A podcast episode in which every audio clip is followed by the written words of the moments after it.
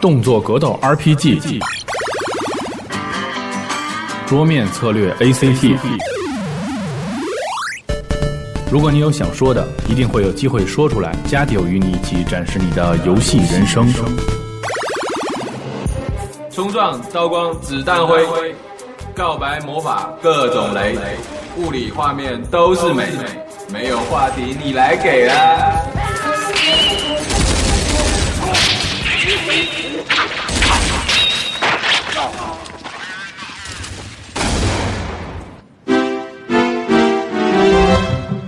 大家好，呃，这里是集合网，呃，机心加点油节目。然后那个今天这个是和大家久违的，好长时间没有见的，就是我们的这个专题的广播节目。呃，然后之前我们大家都听过，就是我们专题录制的这个世家专题，大家可能比较有印象，也很多的朋友也是听了以后非常感动吧。呃，那么今天我们这个专题节目还是关于一个厂商的，这个厂商呢，呃，就是任天堂。呃，我相信说到任天堂，大家都会有很多很多的这个话和很多的一些想法，需要和我们那个很多朋友去交流。呃，今天我们那个在座我们请来了呃三位嘉宾吧，这三位嘉宾可以说是呃怎么说呢？目前国内比较核心、顶尖的这个资深的这个人贩。呃，我先介绍一下，然后呃第一位是呃来自于我们那个 TGFC 人区的这个任天堂区的版主阿西达卡。嗯，大家好，我是阿西达卡。嗯，非常有磁性的声音。然后那个第二位也是我们国内非常呃精那个那个那个顶尖的吧，很多朋友都比较熟的，就是我们那个呃 Penny Show，Penny Show 小 P 同学。嗯，大家好，叫我小 P 就好了。对，我记得这个很多论坛上呃呃曾经有人就是把这个小 P 同学误认为是一个女性。那么今天终于听起来还是挺像的，终于揭开了他这个。主要是主要是头像的原因，因为一直在用一个那个萨克拉英的一个头像。对。呃，还有一位就是我们这个大之前在节目中和大家见过面的，就是我们曾经连线过的一个嘉宾，就是我们当时说老徐嘛，他他的在这个论坛上这个 ID 叫做 Winning 二十。大家好，我是 Winning。对，这个声音明显就是感觉成熟了很多。呃，那么今天我们这个节目就是聊关于任天堂的这个话题。呃，其实我想就是现在任天堂这个厂商呢，大家都怎么说呢？这几年走过的这个路。也是充满了一些，充满了很多故事，所以我们还是想先让各位嘉宾谈一谈，就是说，呃，怎么说呢？就是你是为什么会是迷恋上任天堂这个厂商？为什么会成为一个所谓的就是人贩？呃，我想让阿西达卡同学先说一下你的这个想法。嗯，呃，呃，从我自己的角度呢，我。首先，还肯定是游戏。呃，我在玩这个任天堂的游戏的时候，体会到很多和其他厂商非常不同的地方。嗯，小的时候玩肯定就是也没有什么鉴赏能力，但是我记得我到呃大概大学的时候玩 GBC 的《梦境岛物语 DX》，是一个彩色版的那个《塞尔达传说》。后来我也是非常的庆幸，我自己就是真正去开始认真玩任天堂游戏的时候，先接触的是这个游戏。呃，确实是非常的不一般，而且它我能给人感觉到非常强的一种设计感。游戏在呃，在你玩的时候，你会感觉到它在方方面面给你设计的非常的细致。呃，这种这种感觉，这真的是很难很难形容啊。嗯，就是我们阿西同学是最先玩掌机，我相信可能很多的这个在听我们这个节目的朋友，最先接触任天堂可能都是通过掌机。呃。小小小 P 同学，你可以谈谈你的这个。这点的话，其实上我最先接触任天堂再早的，你要不说像 FC 红白机那个时候，因为那个时候实际上是属于一种，我觉得是属于一种被动式的饭，相当于有什么我玩什么，而并不是说我去喜欢什么游戏我去买什么游戏，不是那个样子。我接触它是从 NGC 开始，那个时候实际上就是一个很偶然的机遇，发现了 NGC 这台主机，然后看到了《塞尔达风之杖》这个游戏，也觉得游戏这个光盘的封面很有意思，我就买了它。回来一看完。感觉一玩起来，感觉完全跟我以前所想象的完全不同。没想到这是一个，就像阿西打卡所说，是一个非常非常细致的游戏。就是说，这个游戏我玩起来，我可以在里面想做任何事情。嗯，怎么说呢？就是因为我不是很喜欢玩那种很粗犷、很那种很直接的那种游戏，我喜欢暴力的那个。对对对，我很喜欢玩那种讲究细节、强调细细致的东西。就像之前网上有人说，玩风之杖，我砍草可以砍一天，都觉得很有意思。我是比较喜欢这个样子的游戏。嗯所以对我印象特别深，就是林克的那个猫眼儿的那个造型，然后不管走到哪儿都有路人看着他，他的眼睛也是在看着那个人，对就是这个很小的一个细节特别打动对，任天人。堂注重的是这种细节，这种就是说，只有你真正的深入的玩进去，才能感受到的这种一种感觉，它不是那种表面的东西。非常非常细腻。对呃，前面两位都谈了一下，那么现在我想问问，就是我们的这个 Win 二零，嗯。大叔，大叔，你就是你的那个岁数比较大，你能不能说说呃你的这个就是成为人贩的这个经历？呃，如果接着接着小 P 那个话题说呢，当你从这个 有什么玩什么到你能够自己去选择这个游戏了开始吧，我基本上就是有什么主机就弄一个过来，这样接触了很多不同的厂商呢。任天堂给我带来的最大的感觉就是，它往往能够在很多游戏里，一个游戏可以带给你不同方面的这种极品的享受。比如说经典的马里奥赛车，那多人同乐的时候，它是一个极品，互相之间，呃。也开创了一种游戏的类型吧。当你一个人玩的时候，它同时又是一个极品的竞速，这个可能很少有人玩到这个这个的这个地步吧。但是经常上网，比如说你可以关注一下，就是马里奥赛车不同的赛道，一些这种顶全世界的顶尖玩家，他完全又是另一种玩法。在这一点，很多其他的游戏很少带来这种多方面的体验。嗯，我这里还要多说一下，就是介绍一下我们大叔，他可是那个国内怎么说呢，顶尖的这个马里奥赛车的这个高手，是我们这个一圈人里面，呃，我们同期开始玩的那个 N N D S 的那个马里奥赛车，但是他是第一个掌握这个直漂的这个 这个高深的这个技能，而且他很多的这个赛道的这个成绩，都是跟这个日本的高手几乎是不相上下的。呃，大家有兴趣可以跟他找他来 PK 一下。对对对，像我主要玩马里奥赛车，主要是一个乐趣，同乐，大家一起玩玩的欢乐就好了。但发现大叔，我这还同乐着，大叔已经三星满星在玩了，完全是不一不是一个级别的。呃，对，我记得就是大叔跟我演示那个 NDS 那马里奥赛车直飘的那个，是各种各种赛道、各种那个打打滚的很难的那种路段上都在飘，飘的我是 一塌糊涂。一起玩的时候，看他直飘就跟作弊一样，bug 往前闪着走。对我们一起玩，基本上是我们在争第二名，第一名就是他了，我们都不跟他抢。但是这个话题就说远了。其实，呃，不光是这个竞速啊，它同时像小 B 提到的多人娱乐这一点，任天堂在很多游戏中都是无人能及，像马里奥聚会，呃等等这些游戏，包括最近的新马。呃，那么刚才我们三位都谈了，就是自己成成为人贩的这个经历吧。呃，我们可以怎么说？我觉我觉得可能在听我们这个节目的很多朋友，呃，就是对任天堂都有不同的这种的这种见解。呃，那么可能最核心的一个就是说，任天堂它的很多的一些理念和它设计游戏的这个路线，它的这个思路是与众不同的。呃，我想就是请那个还是请阿西同学，你谈一谈你的这个你的这个见解吧。呃，任天堂呢，它它最大的一个特点，我觉得还是属于它呃，因为本身它是一个硬件商，同时它还是软件商。呃，这个这个这种身份，在这个业界其实并不多。呃，而且作为任天堂这么一个老牌的硬件商，它从 FC 那代开始推出到现在，家用机已经推出过五部，呃，掌机加上那 Virtual Boy 应该是四部，九部主机，然后在这呃十几二十年的时间里头，几乎是无数的游戏，所以他对游戏的那种理解，呃，那种理解是完全不一样的，是很多厂商所达不到的那所以是样，它这种。很深的这种文化的这种对思想的这种积累。对呃，他他的这种呢，所以呃，实际上大家在观察他看他的硬件的时候，呃，和他的主机，在他的硬件上，他的游戏有远远就一般的在销量上还是在口碑上都远远远超于其他的第三方的这种，所以我在觉得呃，这是他作为硬件商，同时作为软件商的一个非常重要的一点，就是他在做他的软件的时候。他在做他的硬件的时候，都是互相去真正帮忙的，软件部和硬件部。但是这这这些在这个呃一些访谈里头也全都提到过，就是他的硬件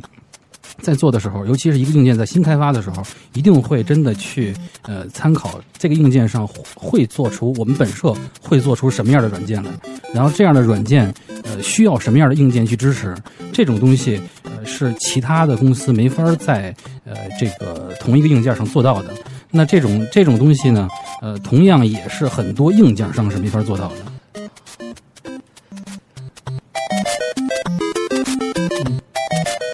像这个，比如说这个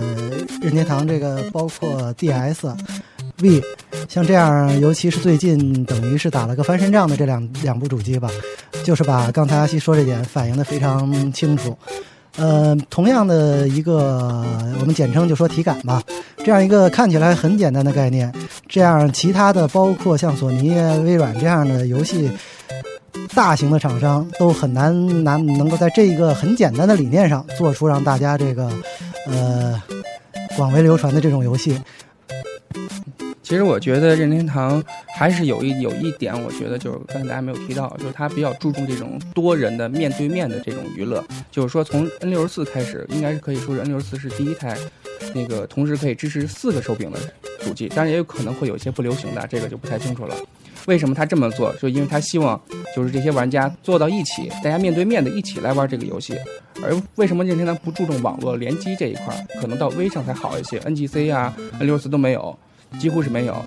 为什么？因为他不希望大家是面对的显示屏，通过显示屏和显示屏之间的网络连接，然后大家在一起联网。他要的不是这种效果。也就是说，当我玩一个游戏，无论我的成功、我的失败，我希望我别人、我身边的玩家可以看到，这样这是一种面对面的一种乐趣。现场的这样的对现场的气氛、现场的感觉。因为实际上，从电子游戏出现之前，那些所谓的游戏，不论是打扑克牌啊，或者各种棋类啊，这些都是人和人之间的，没有说这种一个人面对镜子去玩，没有这种概念。相当于就人与人之间的这种沟通、交流、互动，他要的是这样一种感觉。所以，一直到 N G T C 到 V 上面，他都去强调这种多人的互动。对，这是一个非常强的一种任天堂本身自己的文化。呃，他在对这种人在玩游戏的人和人之间的这种互动和交流，特别特别的重视。从 GC 呃，从 N 六四开始，这种四个手柄呃这种的概念，一直到现在，尤其是家用主机。呃，这这一点上，我觉得并不是说任天堂，它尤其是在，比如说在 V 上，它并不是说自己没有能力去做一个连线游戏。相反，马里奥赛车 V 是非常好的一个连线游戏，它的那个呃可以支持十二人同时呃世界各地，而且它的连线效果远超很多的。我我也在玩其他的主机上的，你确实在和，比如说我是网通，我在和电信连的时候，我在和日本连的时候，就那个效果会打很打折扣。但是马里奥赛车居然没出现过这种问题，就是它还是采用了一些类似延时处理这种技术。对，它非常非常的注重这种感觉。但是马里奥赛车 V 同时还支持呃本地四人玩，而且还支持双人分屏上线玩。我在呃马里奥赛车 V 在玩的时候，我会看到很多呃一下就搜到十二个人，然后这十二个人里头除了我以外，可能有五对儿，全是 guest guest，全是客人，全都是你能看得出来是一对儿一对儿的人在玩的。所以它是那种非常非常强调，呃，一个屏幕里，一个客厅里，很多人在一起玩这个游戏，然后这种乐趣互相一起去这种控制这种感觉。所以，嗯，这种感觉呢，也是我觉得它，尤其像 V 上面现在这些系列，它之所以不做不做这个网络模式，我觉得是有它的一个道理的。它并不是不能做，也不是说 V 的机能呃达不到起码的一个连线游戏的水平。嗯，而且它的理念就是希望大家能够坐到一起玩。对就像我曾经说过的，就是说，如果你联网玩，那么你屏幕那一边是谁？它是个 PC，他是个那个电脑，他还是个真人，实际上根本看不出来是或者。是一个动物。对我根本看不出来，我跟电脑玩，跟跟真人玩，也可能水平上会有确实现在很多但玩起来没有这种感觉。确实，现在很多的这个连线游戏已经慢慢的，呃，有一点儿模式化，或者说不能说模式化，就是有一点儿，呃，标志化。就是你可能会把你跟你一起玩的那个人仅仅当一个对手，呃，这种感觉，他可能是一个高智高智能的对手，但是他真的会有什么反应，这是你不知道的。嗯、因为我有个我有一个印象，我有一个印象，那个我我在玩电脑版的《Left 4 Dead》，就是那个假僵尸那个游戏的时候，对。对，那个我在玩电脑，那是一个私服哈，我在玩，然后我包括我在内，所有四个人都有麦克，但是几乎从头到尾没说过话。嗯。我不知道那是一种就是呃我在玩的时候也是，我也不太大家都不说，然后那种氛围里头我也呃反正这种感觉给我很强烈。嗯、确实是，就是很安静，无论对方是谁对对对比，如说像刚才阿西提出的这个一个观点，就是不是说我不能做这种网络游戏，而是说我更注重这种多人同乐的这种体验。比如说我个人，我玩网络游戏时间也很长啊，比如说这几年打魔兽。打到他们管我的女儿叫多多，那就是山口山嘛。但是实际上，我举个最简单的例子，马里奥聚会里边基本每代都会有一个 NA 的游戏，就是大家在一起，他通过不同的很简单的一呃个操作环，境，然后就是看谁摁 A 摁得快。但是你说这么一个游戏，如果单独一个人让你拿出去，你再对着电脑摁的话，呃这个就没有什么快感可言了。对但是大家同处一室这个每次玩的非常 happy 啊，对对，大呼小叫的。我举一个简单例子，就好像喝酒，大家可能都爱喝酒，但是都喜欢大家坐到一起，一起一边吃一边喝一边聊，这样碰杯的感觉，而不是说每个人坐在电脑前面，通过联网、通过视频跟视频里的人去喝酒，那样的感觉就完全没有了。所以有条件的话，还是能够大家对多聚在一起，面对面的这样的玩儿，这样的可能是氛围更好，而且 对，对，可能这个聚会很少，可能比如说挺不容易呃的，一个半个月有一次，对或者一个月有一次，但是这一次一定是很难忘的。没错儿，这就是又联想刚才咱们所提到的那个，像比如像马里奥，一个人玩马里奥可能强调这种过关、高速过关、挑战无损过关；多人玩可能就是一个互动，就是一个对战了。像曾经我们四个人玩嗯玩那个微上的新超级马里奥的时候，根本就不是以过关为目的了，而是以互相扔人、互相陷害为目的，这也是一种乐趣。呃，那么刚才我们谈了这个 一些关于这个任天堂在这个多人对多人游戏这个理念方面一些。呃，其实我们就是离，就是我们目前这个我们接触到这个任天堂主机，呃，V 还有 NDS 这两台主机，可能怎么说呢？大家都是很资深的这个人贩，那我相信大家会看到，就是任天堂在这个 N 六十四、NGC 和 V 所处的这个它的一些理念，包括对第三方的一些态度是可能是完全不一样的。那么在这儿，我想请这个就是资深的这个阿西阿西老师给大家在这块儿讲讲你的这个感觉。别别这么说啊，呃，这个东西呢，我觉得它还是和它这个从同时作为硬件商和软件商这个身份非常有关系的一个，呃，作为任天堂，尤其是在 N 六十四那个时代，呃，大家都很清楚那段历史，任天堂之前十年，呃，非常的呃在是业界的霸主，对吧？然后。呃，但是呢，他在他开始的时候制定的那些规则，那些为了避免同样像雅达利那个市场崩溃的那种那种，比如说这种权利金制度，哎，对对对，然后包括游戏的质量审核制度，呃，这些所有的这些东西呢，它甚至还包包括限制了厂商的出游戏的数量，这些所有的这些东西都是为了要去规范一个市场，把市场那个就是还是把它整理整理好。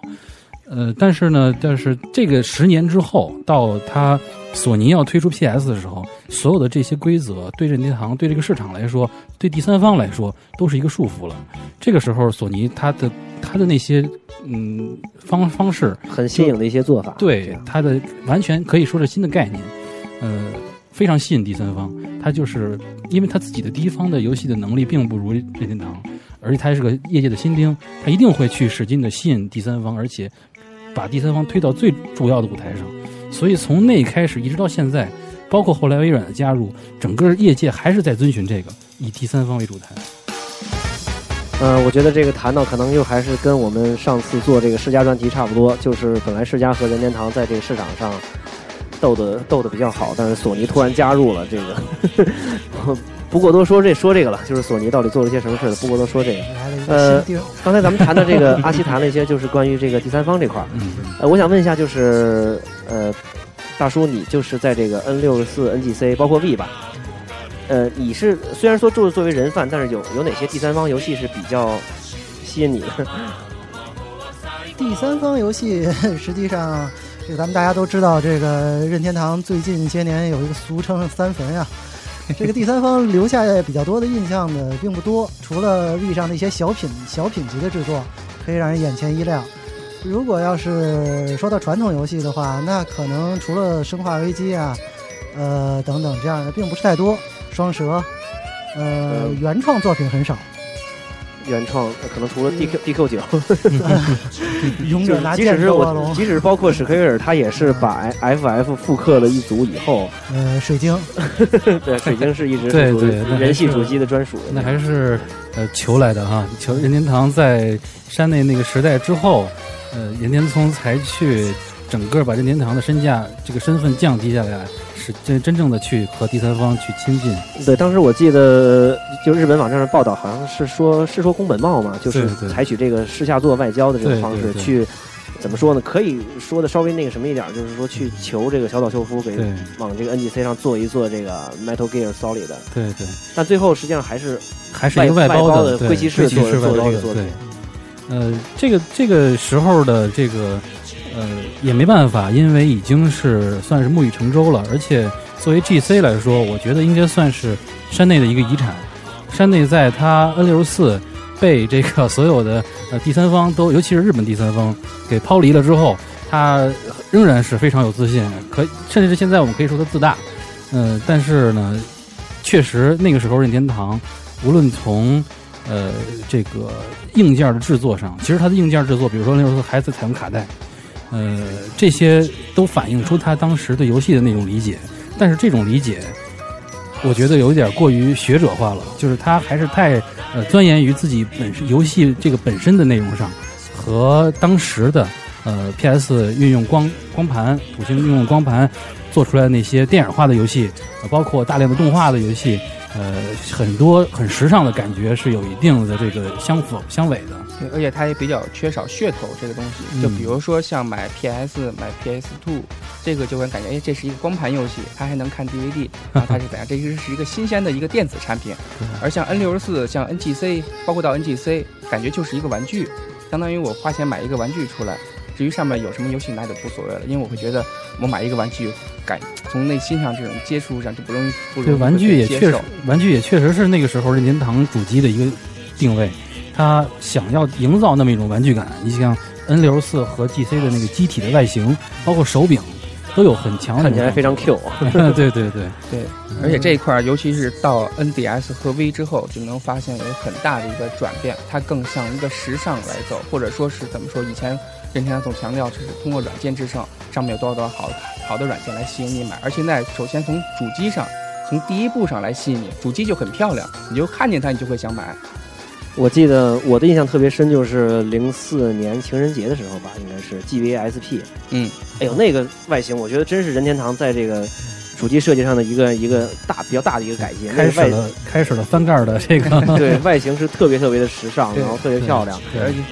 还有就是 NDS 也经历过这个外形的改动。对对对 NDS 第一版，还有那那个后来那个 NDS L 的这个外形是呃相差非常非常大的。对对对，对，而且有一个变化，就是之前任天堂在他宣传自己的产品的时候，更多的是以游戏好玩儿来宣传，但实际上这个东西是一个理念，很难能宣传出来。而到了就像你刚才所说，像熊刚才所说的 GBSP，它宣传就是主机，主机漂亮，它就要这个就可以了。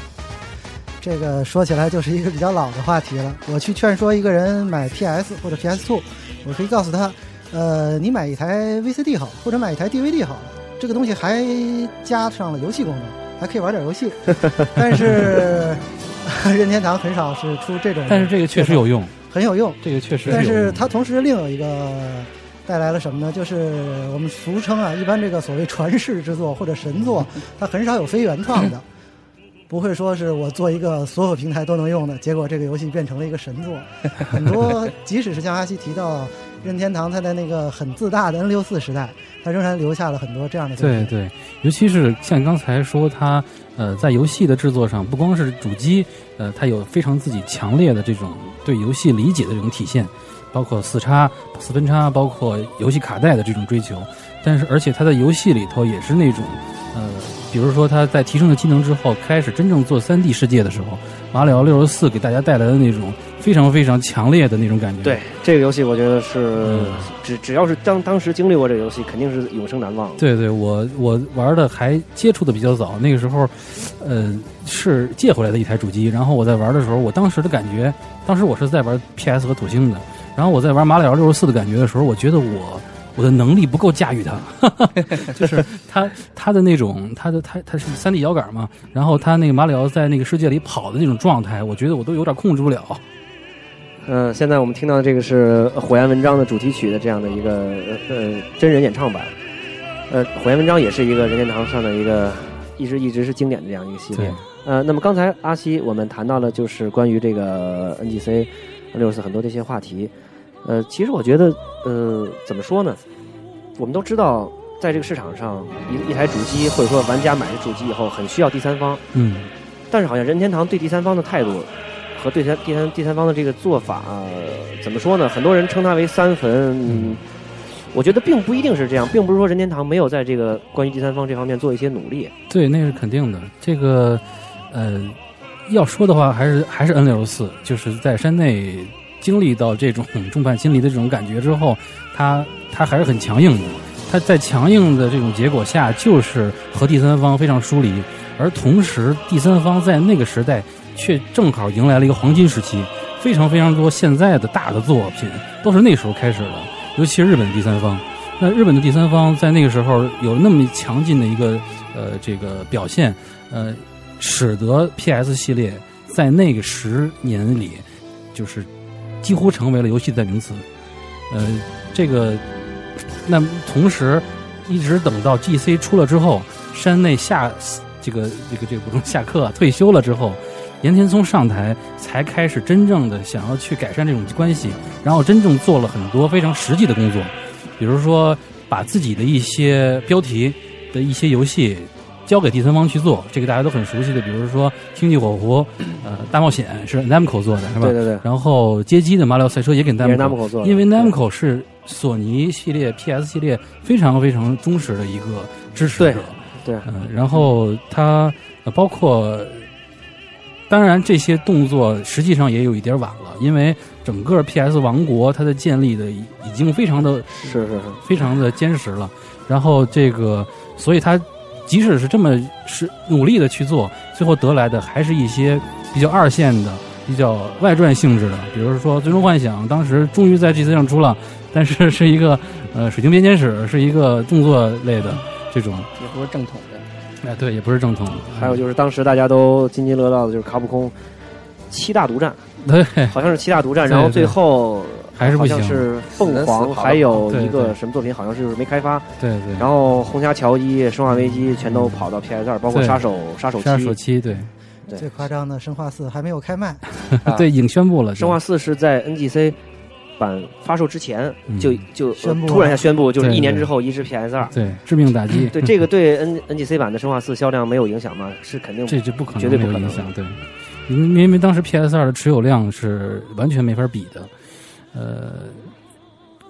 宫本那个那个谁岩田聪，他还是在做了很多努力的，在后期不光是在这些对第三方方面，还有一个就是在整个自己这个本社的这些策略的调整上。因为我们知道 PS 系主机它的那个最重要的一个特点就是，首先是以第三方为主，然后它的硬件开发应该是就是尽量的不惜成本的开发出一个要超出当时技术水平的一个画面，嗯对，然后通过时间的那个那个，或者说是宣传上把它宣传的很强，至少至少要这样。嗯，对，嗯，通过经过时间，然后呢，通过这个成本下降之后再降价，这个整个这一套方案，GC 任天松也是在学的。后来 GC 甚至降到了九十九美元。对，呃，那么我想可能谈到这个 NGC 这个话题，可能我们永远都结束不了吧。呃，我觉得还是以后我们可以再专门做一期，就是讨论 N 六四包括 NGC 这两台主机，专门讨这个主机的这个专题。呃，这样吧，我觉得就是作为一个小的一个话题，把这个 NGC 时代我们把它翻过去。嗯呃，我们每个人说这样吧，呃，三个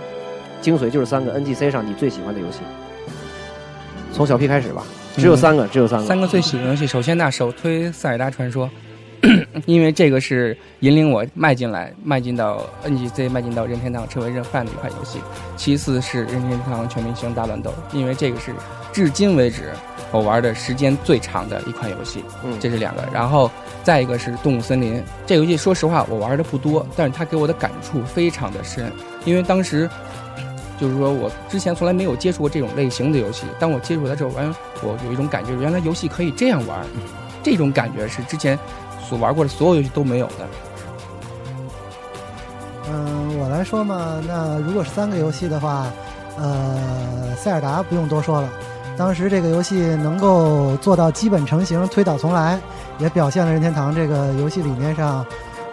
和其他厂商这个，他不一定非要说我这个游戏出来赚多少钱，我重新改变了我这个理念，他嗯推出了这么一款卡通渲染的游戏，这个是我印象非常深的。其次呢，两个游戏一起说的话，一个是马里奥。一个就是马里奥赛车，这是任天堂很经典的两个系列，而且这个系列跟其他主机上的一些系列不一样的就是，它一台主机基本上就出一座，它不是说我发现我这个游戏很能卖，我就一座一座接接一座量产呃无双啊什么的，很多其实很多精品的系列就是这样被毁掉的。对，像马里奥赛车，它到现在为止好像一一座上就出了一款，马里奥呢稍多平均下来也上有两个。也平均下来，也就是它那两个完全不是一个类型。对，基本平均下来，银河也有两座了。嗯，我呢就是还是也一样，风之杖这是肯定的。它的这种整体的给人的感觉，确实冲击力非常非常强，那种细腻的程度。然后是银河战士，嗯，是银河战士那个三 D 化的那种感觉，完全不亚于史之敌的感觉。对，那种三 D 的探索，那种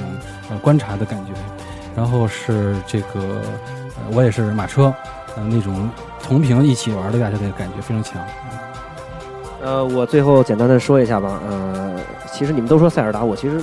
再说没意思，但是我觉得还是应该要说这个四十分满分大作还是必须说，而且塞尔达传说风之杖我是买了三个版本，日本买了两盘，美版买了一盘。任 任天堂的游戏我最喜欢塞尔达，嗯，还有一个故事就是我跟跟老徐我们两个就是在 V 首发那会儿。我们就是第一时间高高高价去买主机，就是为了这个《寒光公主》。呃，这是我心中排第一个游戏。然后第二个游戏可能跟你们大家想的不一样。然后这是一个比较冷门的游戏，是《Eternal Darkness》永恒的黑暗。啊，这是我心中 NGC 第二神作。那个我也很喜欢，那个我也打通那款游戏，那是应该算是任天堂出的第一款 M 级游戏。当时就是那种恐怖的感觉。他那种当人那个紧张程度上升的时候，满屏幕爬蜘蛛。对，因为当时我在我是夜里玩，因为喜欢 我喜欢夜里玩游戏，发现玩着玩着发现，哎呀，手柄断了，然后或者玩着玩蓝屏了，蓝屏了，对，这个就感觉电视坏了，是吧？对对对，这种 很有意思的。对，呃，然后那个第三个就是阳光马里奥，这个我也觉得是是我比较喜欢的。那么我们就是把这个 NGC 时代简单的先总结一下，呃，先过去吧。刚才那个我们都谈到了这个，就是任天堂在 NGC 时代的一些一些事情。那么我现在可以谈的就是 V 的时代，或者说是更早一些 NDS 的这个时代。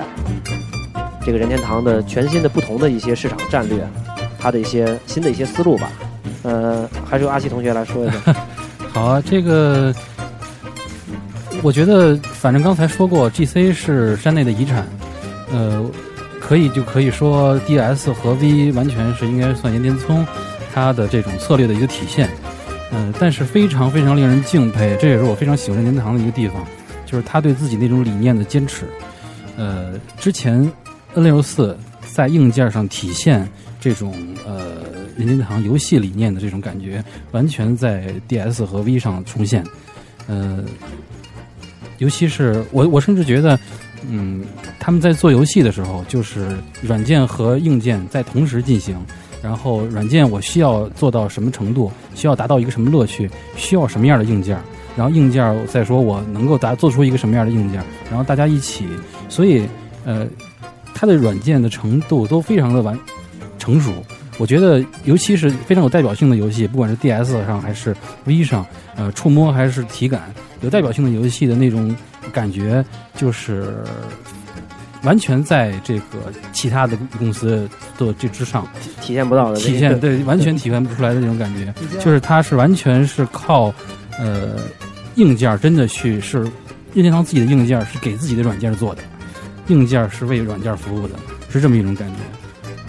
嗯，这一点呢，接着阿西的这个话题说，他跟其他的一些厂商做出来的游戏，呃，比如说举例。呃，索尼基本上在跟 V 同期也推出了它的六轴，我们不去讨论到底是谁抄袭了谁。这个六轴举例在《使命召唤》里有一个细节，呃，挥枪托打人，它是在操作的过程中是举起手柄来这么打一下，就是就实现了这个挥枪托打人的动作。看起来呢虽然很一样，但是很多人都说，直接一个按键就能表现的内容，你为什么非要做出这么一个动作呢？它呢实际上也有了这么一个体感的东西，但是它不是为了体感而开发游戏，它是我具备了体感功能。那么这些厂商呢也没有时间和精力或者足够的时间去来理来发挥这个体感的这个，用处。说白了就相当于是先有了游戏，然后是再生给加上一个体感的操作，哎对而任天堂则是先有了体感，在这体感的基础上怎么去开发一个游戏。对，任天堂甚至是先有点子，然后用这个点子同时去开发硬件和软件，所以我觉得我可以。为什么我也其实我觉得说 V 和 DS 三分我也是可以同意的，因为它是确实是个事实。呃，你想想，如果要是两个所有人一起跑跑圈儿，如果一共里程是两圈儿的话，任天堂可以说他提前先跑了一圈儿，他自己在这个做游戏的时候，他的提他的硬件就是为自己的游戏做的，而且这种案头、这种企划可能已经大量的做出来了，已经在游戏硬件还没真正制定下来的时候，它后面真正要用应用应用这种体感做的游戏，可能已经有好几个了。对而且我觉得三分还有一个原因是什么？就是它的这个无论是 V 也好，是 NDS 也好，是它的一个用户群的一个差异。它跟 PS 三、跟 Xbox 三六零不一样，因为那些那些用户他们可能就是为了第三方的游戏而去买它的主机，而 V 和 NDS 的游戏。这个 他们的用户可能是我想是有一半是为了任天堂的游戏去买，那他们买了主机之后，他更多的去玩任天堂的游戏。然后再有一种一部分用户，可能他买了主机之后，他不玩游戏，他就是买了，买了之后放那，然后就不玩了。这个用户群我觉得不在少数。为什么？我给你举几个例子。就我身边有很多朋友，他们都买了 V，都买了 NDS，但是他们很有意思的是，比如像咱们这种专门玩游戏的人，哎呀，V 上出了一个马里奥赛车，我要买 V；NDS 上出了一个动物森林，我要买 NDS。他们不是，他们说，哎，你看他们都在玩 V，我也要买 V。买完 V 之后问我 V 上有什么游戏可以玩，我说那 V 上有 V Sport 你可以玩，有体育，有 V Play 可以玩。等于这些人是先看中了主机，他先喜欢这个主机了，觉得主机可以体感、可以触摸、可以双屏，看中了这个之后，然后再去想这上面有什么游戏能玩，而不是说先为了游戏而再买主机。这些人是反着的，等于这些人实际上跟国内很多很多买 PSP 的人是一样的，他们买了 PSP 不看重上面有什么游戏，一方面看重的是他能看电影、能看书、能干这能干那，再一个身边人都有 PSP，我必须有，不然我落伍了。是，甚至可能就是觉得这个 PSP 外形比较炫，对，就好像那个 那个最新今年 E 三所推出的这个 3DS 也是，我身边很多根本就不玩游戏的人，他们都在问我 3DS 现在多少卖多少钱？我说你问我，我问谁去？呃 我说你你你买它你想玩什么？他说 3D 也好啊，有什么游戏可以看电影。其实 PSP 这个有很多人误解了，他们不是说身边的人有了 PSP，自己也去买一个 PSP，他们很可能看到身边的人其实那不是 PSP，是一个山寨机 但是他们以为那是 PSP，时尚一把吧。哎呀，这个谈到了这个 PSP 和 NDS，我觉得就不得不说一说，呃，咱们就是直接说一下吧，因为大家应该都有印象，就是在这两台主机刚刚开始推出的前一段时间，好像在这个市场上感觉感觉是 PSP 是要强于 NDS 的，但是是一个什么样的一个时机，NDS 反而扭转了这个市场，压过了 PSP。我觉得这就是用户群的介入，就像刚才我所说，这些不玩游戏的人，在任天的任天狗和猫岛白金推出的时候，他们进来了，这是一个很大很大的，也就所谓的一个蓝海市场。任天堂用了半年的时间把蓝海市场启动起来了。逐渐压过了 PSP，因为如果没有蓝海的话，光从游戏本身来说，像刚才我所说，为了游戏而买主机的话，PSP 在那一段时间内是能够压过 NDS 的。这上面 PS 又画面又好，然后屏幕又大，又效果又好，怎样怎样。但是当呃任天狗、脑白金这些游戏推出，把那些原本根本不接触游戏，根本不是说看不上 PSP，而是说根本不想、不去考虑买 PSP 的这些人，把他们引入进来，所以使得 NDS 能够有突飞猛进的一个飞跃。呃，是这样。然后呢，我主要是觉得像 V 和 DS 他们，呃，我觉得是这样。就任天堂它是在想要去这个吸引蓝海，呃，同时呢，这也是一个呃，应该说是一个没办法的事，没办法的办法。应该说是这样，因为在出 V 和 DS 之前，任天堂的状态是一个非常非常可以说是目到目前为止任天堂最大的一个低谷，而且那个 GC 不说了，他刚才我说了，用了那么多的努力，他到最后也还是很惨的状态。然后呃，即使是那个时候支撑整个任天堂业绩的 DGBA，也迎来了一个非常非常巨大的挑战，就是 PSP。当时 PSP 公布的时候，所有人都觉得任天堂完了。就是唯一的这个就是赚钱的 和那个支撑这个业界的 业绩的生命线，当时感觉就是索尼终于把这个毒手伸向了垂垂涎已久而且。很成功的 伸过去对了。对对，而最主要的是，之前 DS 也可以说横扫了几个挑战者。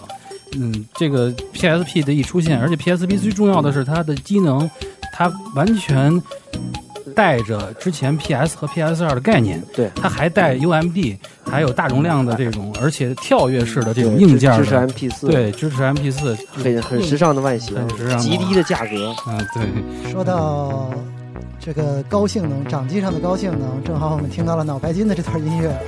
当时我们记得在聚会里边有一个单独拿出来别人很不可思议的一个事情，我们在一起脑白金的算术比赛，对，好像有七个人吧，还是八个人在玩。这个七八个人在一起做这个游戏，这个让很多人听起来觉得很滑稽，但是呢，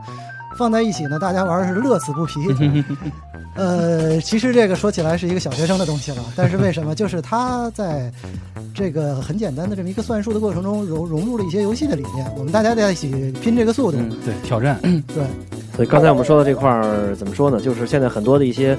新用户或者新玩家吧，呃，就是并并没有就是说歧视或者什么的意思，就是说呃，NDS 机能不行，V 机能很差，比这个 PS 三和这个三六零差多了。呃，任天堂这个技术力不行。其实，如果说你真是一直这么多年一直玩下来的话，你是任天堂并不是技术力不行，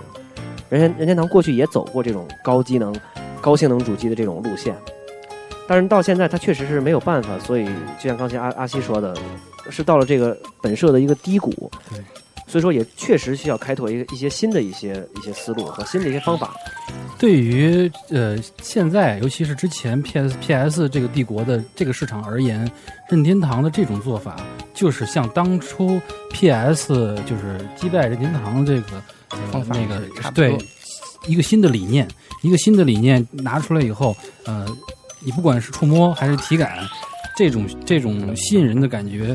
任天堂其实它完全不会说真的呃抛开它的本身的这种真正的东西。他他是一定会去坚持着自己的这个呃传统游戏，比如说他他是他是最清楚自己价值的，他是最知道自己擅长于哪个方面的。刚才一直都在说像任天狗，呃，包括脑锻炼，还有像呃 V 上的这种体感游戏，但是你要是现看现在的游戏销量的话，你就会发现，在所有的这种益智游戏最高销量的益智游戏旁边，都有一个传统任天堂的传传统游戏在那儿，比如说呃。任天狗是 DS 上可能是最高销量的游戏，是大概两千三百万。同时稍微低一点，两千两百万就是新马里奥 DS。对然后马车 DS 都是超马车好像一一千八百万，好可能是也是非常非常高的。一千八百万稍微高一点的就是脑锻炼一千九百万，就是大概都是这么一个状态。然后 V 上也是这样，呃，V Fit 是最高的，可能是大概在两千两百万。然后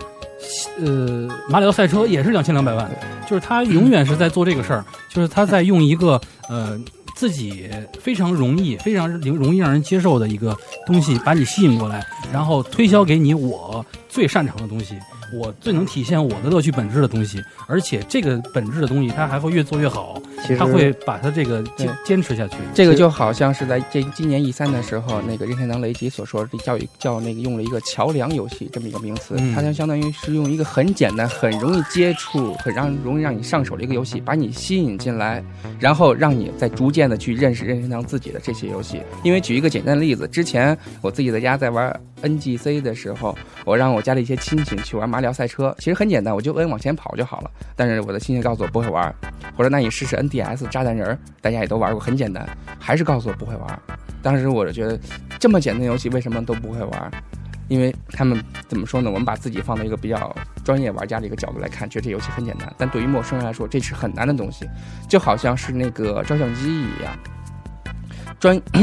玩照相机的人都知道单反也很简单，但是不玩照相机的人，给他钱单反他也不买，他会觉得很难，他也会觉得很复杂，根本不接触这个东西，我就不想接触。所以任天堂出了 V Sport 这种根本不需要按键、不需要操作、什么都不需要，你就手里拿手柄你就挥呗，你就那个打网球呗，想怎么打怎么打。这样让这些从来没有玩过游戏的人，或者是对游戏产生一种畏惧、不想接触游戏的人，逐步的走进来。进来之后，逐渐的一点点去适应，一点点去接触，比如像接触新马里奥、接接触马里奥赛车这样子。所以这是任天堂对整个游戏业最大的一个创造，就是把这个游戏的这个门槛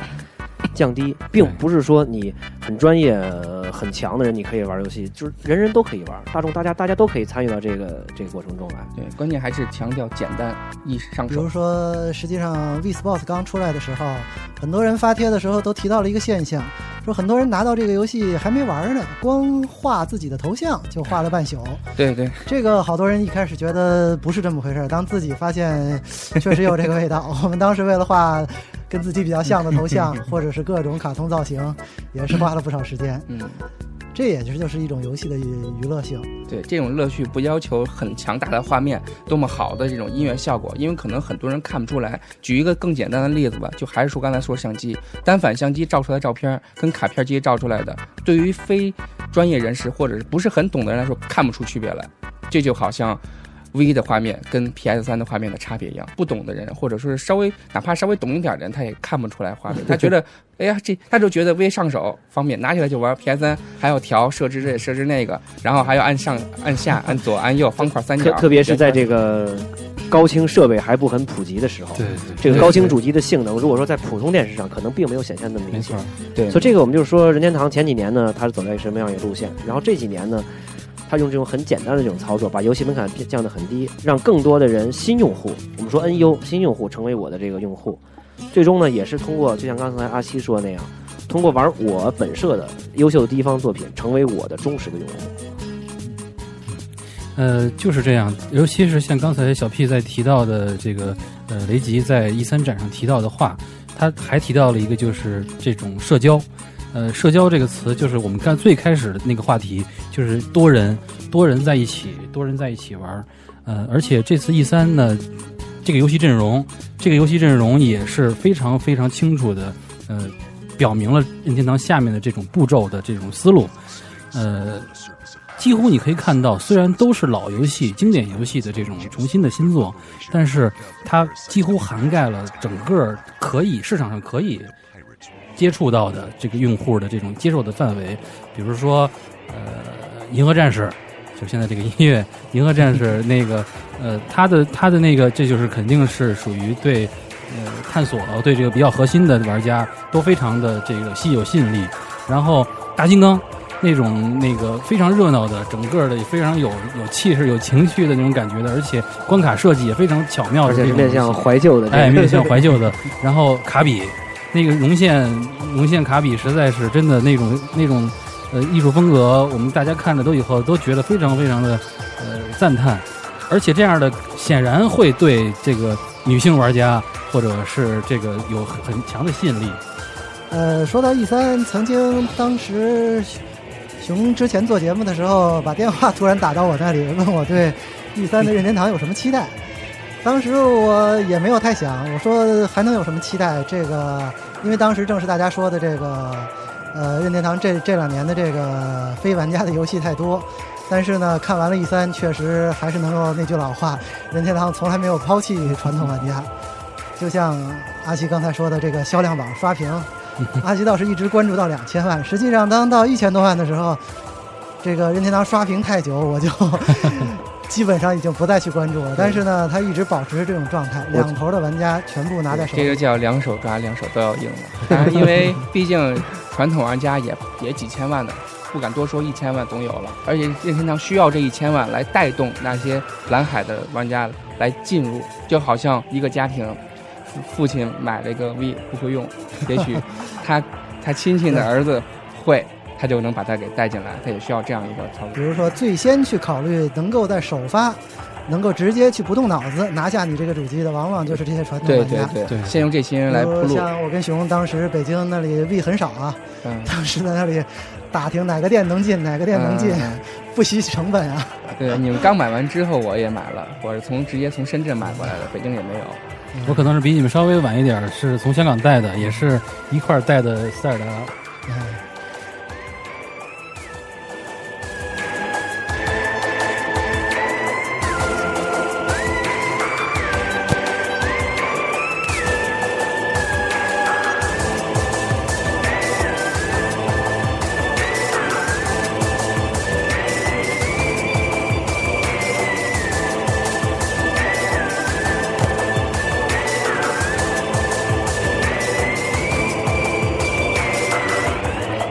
呃，刚才我们谈了谈了关于 B 的话题，还有 NDS 这个这几年的这个这个情况吧。呃，我觉得要不然就是把话题稍微收一收吧。我觉得大家如果聊下去，可能几天几夜都说不完。以后我们还可以做更多的这种专题的这种节目嘛。呃，阿西，你看看，你觉得就是这块儿，你还有一些什么比较想跟大家一块儿交流交流的这个话题？嗯，其实也就是像刚才说的 E 三，呃，展出的那些游戏，那些呃，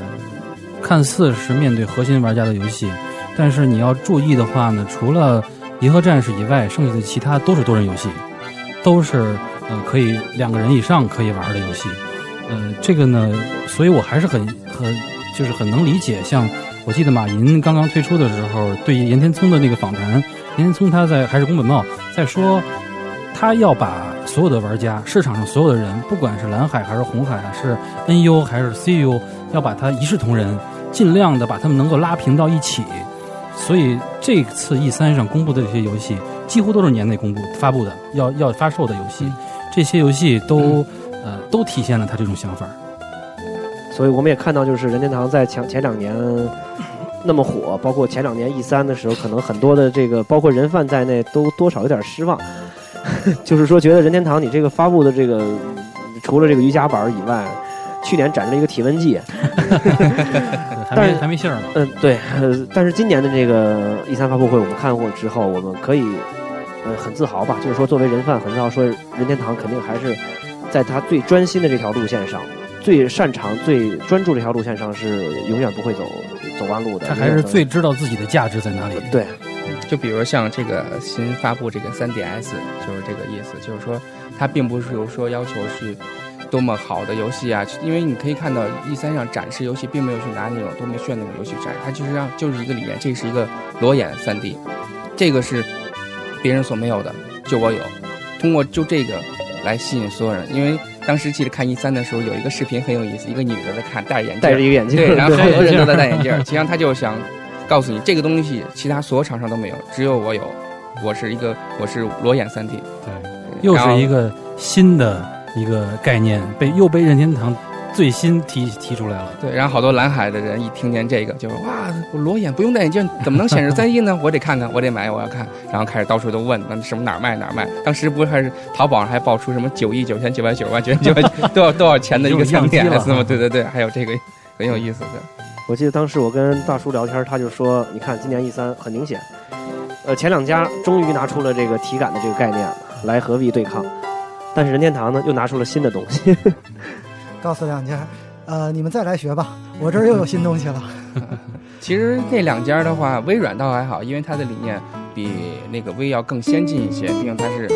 完全的一个体感，根本不需要手柄。但是我就有点不明白，索尼作为这么一个老牌的，算是比较老牌的一个硬件。”软件厂商为什么会推出这样一个东西？呃，不，为了保持话题的严重性，呃，连续性，你要对索尼的认识是新丁，业界新丁，难免会走一些弯路。我还是一个索索尼的新手，那就不谈它了。难难免会走一些弯路。嗯，而且我还是不认为这个索尼这个那个那个大棒子它有什么意义。算了，这这个先不。它还是我觉得还是传弹难掉头啊。它整个的这个所有的这些概念还是延续之前九多。九多把东西做出来之后，结果下课了。但是东西还是那些东西。也可能他没想到微软出了这样的一个不需要手柄的、不需要任何的操纵器的控制器的这样一种。他只是想就是效仿任天堂的遥控器。对，因为这两个是同时发售的嘛。需要你有我也有。对对对，他就发这样他就做，结果没想到微软跑在前面去了。而且从眼球上来说，基本上大家都在关注的微软的那个东西。索尼这么东西一，然后又丑，然后。任天堂也都有了，它也没有什么特点，无非精准度会高一些。但实际上，你又不是说拿这游戏去画中国国画，再高的精确度，它也是用来玩的。这个你有我有，实际上是一把双刃剑。做好了呢，呃，我先拿出的这个概念，我可以把它做得很成功，然后你们都来学我。如果做不好呢，呃，你来一个，我跟风一个，比如福福之森，索索尼狗，这些就是都是很失败的例子。嗯，现在我们听到的这个是口袋口袋妖怪的这个战斗音乐。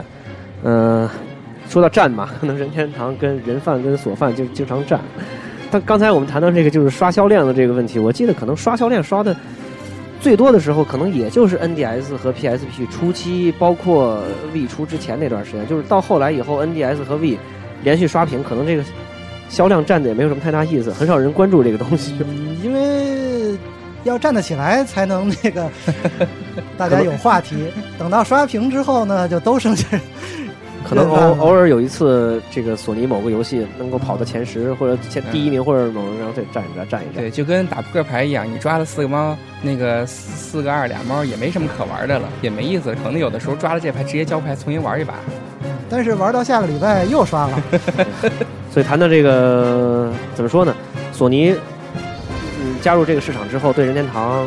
也还是说有一定的作用吧。我记得当时有论坛上有一个很资深的一个一个一个一个网友，他就说了一句话特别经典，说你要感谢索尼，是索尼让我们看到了一个全力以赴的任天堂，他真正战斗起来是什么样的。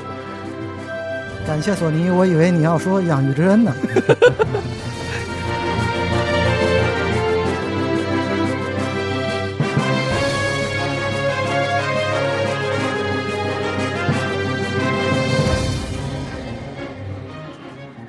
呃，那么最后我觉得最后一个话题就是离我们最近的吧，就是说说这个简单的说一下，就是今年 E 三上这个任天堂这个态度以及 3DS 的这个这个情况，它一个展望吧。呃，3DS 呢，我觉得是任天堂非常清晰的一个信号。呃，大家在玩在看 DS 和 V 的这个过程中，不管是三粉也好，还是什么也好，这些东西给大家带来的感觉就是，任天堂好像是不管是抛开了核心玩家也好，还是跟第三方没有什么交集也好，嗯、但是 3DS 的一个是任天堂做出的一个姿态。你看我 DS 的这个品牌已经达到这种程度了，一亿三千万的世界的销量，全球的这种认知度，然后我给你提升机能，我给你一个最有噱头的 3D 显示的一个理念的一个理念，我会吸引所有的人来买。第三方 该你们上了，然后他会他在整个 E 三的最后是实际上 3DS 公布之后，他任天堂自己只公布了一个呃光神话的一个作品和一个任天狗和包括任天呃 3DS 的一些简单的介绍，大大篇幅都是在说三第三方有多少加盟了它，然后最后有第三方的制作人真正去聊这个。这里头我还想说一个，就是那天的发布会之后，我关注任天堂的官网，有一张我记得当时最快的时间有一张石之迪复刻的图流出来了，流出来了以后，大家所有人都都惊呆了，当时怀疑这真的是假的，但是他那个地址是任天堂官网的地址，嗯，所以当时我的最大的疑问就是，这个有这么有这样的东西，重磅炸弹为什么不在 E 三上？E 三上公布？E 三上公布的话，这个那当时的那种可能。诺基亚的那个电影院会被掀翻吧？嗯可能会，但是后来我想想也能够理解，这是任天堂给第三方的一个呃姿态。你看我不去抢你的这对给你。给你这个余地，大家我们一起来做这个。就任天堂把自己当成索尼，当成微软，我不怎么会做游戏，我还是请你们来帮我来做游戏。这次已经是放低了一个成功者的姿态，和当年试下做已经不是一个时代了。对，嗯、我觉得这些时间过得是真的非常非常快，这期节目我们就快结束了。呃，还是先说一下我们的网址：三 w 点 g 杠 c o r e s 点 com。希望很多这个关注游戏、关注这个游戏文化、任天堂的这方面的这个那个那个朋友们，能够到我们论坛来和大家一起讨论。呃，也非常感谢这三位贵客吧，三位嘉宾。最后还是我们老传统，最后一人一句话收尾。嗯，就是此时此刻你最想说什么话？关于任天堂的这个你的一些展望、你的一些想法、你的一些思路，最后一句话。那我先说吧，我最想说的一句话就是希望任天堂能够把 3DS 主机的外形变一变。这个这合上之后就是一个 DSi，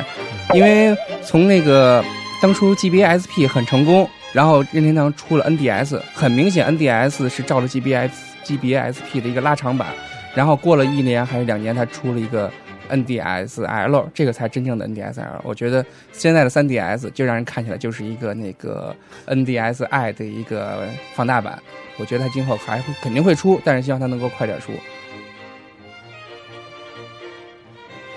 呃，我就不提什么缺点了，很简单的一句话，呃，石之机能够复刻，平生足矣。呃，我想说的是，3DS 给大家展现的是这么一个未来，呃，实际上大家也可以能够感受到，现在任天堂能凭一己之力把 DS 和 V 做到这个程度，虽然它三分，但是它现在的把自己的身位也一样放得很低，他想要的是自己的这个强劲的第一方和自己的这个能力，加上第三方的支持。3DS 就是一个最好的一个一个表态，而且三今天的 3DS，我想就是以后的 VR，下一代的 V 可能会是什么噱头我不知道，但是思路一定是这个。呃，我最后一句话吧，就是如果说大家以后这个北京的这个朋友们、听众在这个大街上看到京 N 京 NDS 幺零零，这是我们老徐大叔的车。然后京 NDS 幺零幺，这是我们小 P 小 P 同学的这个车，呃，还有我们家里的这个主播就是迪文同学，他的车是京 NDS 七幺七，这是我们那个人贩的这个车牌号，大家可以有兴趣记一记。这北京交管局目前还是京 N 和京 P 两个车牌号，今后如果出京 W 的话，可能就是京 V 什么什么了。好，那么我们这个今天的话题还是聊得比较愉快的，但是时间还是有点短。呃，今后吧，我想今后就是关于任天堂的话题，我们还会继续，永远都不会停止。然后那个就是大家关于我们这个节目，就是有些什么建想法和建议，可以到我们论坛来对我们提出一个反馈。我们的网址是三 w 点 g 杠 c o r e s 点 com。啊，那么最后呃，感谢我们今天做客的三位嘉宾，嗯，大家和可以和听众们好 再见。谢谢大家，再见谢谢大家。谢谢大家。